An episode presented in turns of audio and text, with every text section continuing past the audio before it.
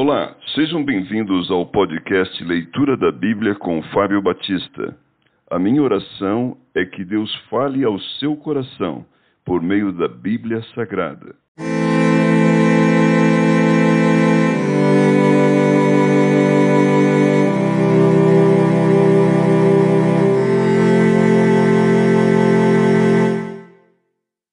Segunda Reis, capítulo 25. Sucedeu que no nono ano do reinado de Zedequias, aos dez dias do décimo mês, Nabucodonosor, rei da Babilônia, veio contra Jerusalém, ele e todo o seu exército, e se acamparam contra ela. E levantaram contra ela tranqueiras em redor. A cidade ficou sitiada até o décimo, um décimo ano do rei Zedequias. Aos nove dias do quarto mês, quando a cidade se via apertada da fome, e não havia pão para o povo da terra. Então a cidade foi arrombada, e todos os homens de guerra fugiram de noite pelo caminho da porta que está entre os dois muros perto do jardim do rei. O despeito de os caldeus se acharem contra a cidade em redor, o rei fugiu pelo caminho da campina. Porém o exército dos caldeus perseguiu o rei Zedequias e o alcançou nas campinas de Jericó. E todo o exército desse se dispersou e o abandonou. Então o tomaram preso e o fizeram subir ao rei da Babilônia, a Ribla, o qual lhe pronunciou a sentença. Aos filhos de Zedequias mataram a sua própria vista, e a ele vazaram os olhos. Ataram-no com duas cadeias de bronze e o levaram para a Babilônia. O cativeiro de Judá. No sétimo dia do quinto mês do ano décimo nono de Nabucodonosor, rei da Babilônia, Nebuzaradã, chefe da guarda e servidor do rei da Babilônia, veio a Jerusalém e queimou a casa do Senhor e a casa do rei, como também todas as casas de Jerusalém. Também entregou às chamas todos os edifícios importantes. Todo o exército dos caldeus que estava com o chefe da guarda derribou os muros em redor de Jerusalém. O mais do povo que havia ficado na cidade e os desertores que se entregaram ao rei da Babilônia e o mais da multidão, Nebuzaradã, o chefe da guarda, levou cativos.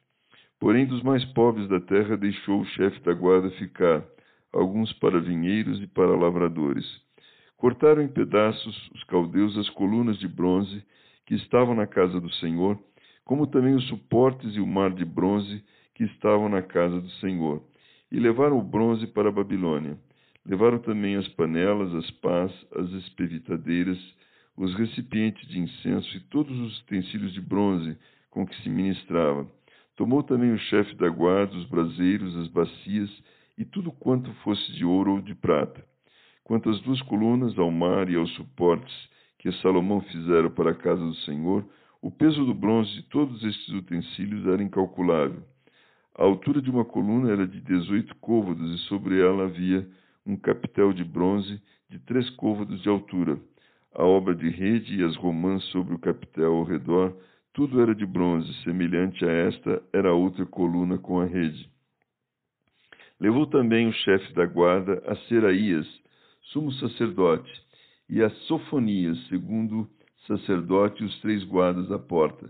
Da cidade tomou um oficial, que era comandante das tropas de guerra, e cinco homens dos que eram conselheiros do rei, e se achavam na cidade, como também ao escrivão mor do exército, que alistava o povo da terra, e sessenta homens do povo do lugar que se achavam na cidade.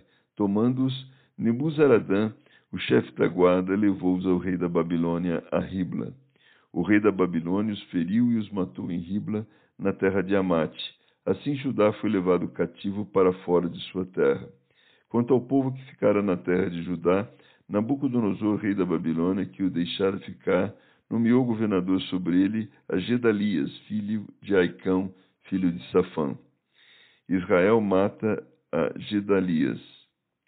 Ouvindo, pois, os capitães dos exércitos, ele e os seus homens, que o rei da Babilônia nomeara governador a Gedalias, vieram ter com ele em Mispa, a saber, Ismael, filho de Netanias, Joanã, filho de Careá, Seraías, filho de Tanumete, e Netofatita, e Gisanias, filho de Maacatita, eles e os seus homens.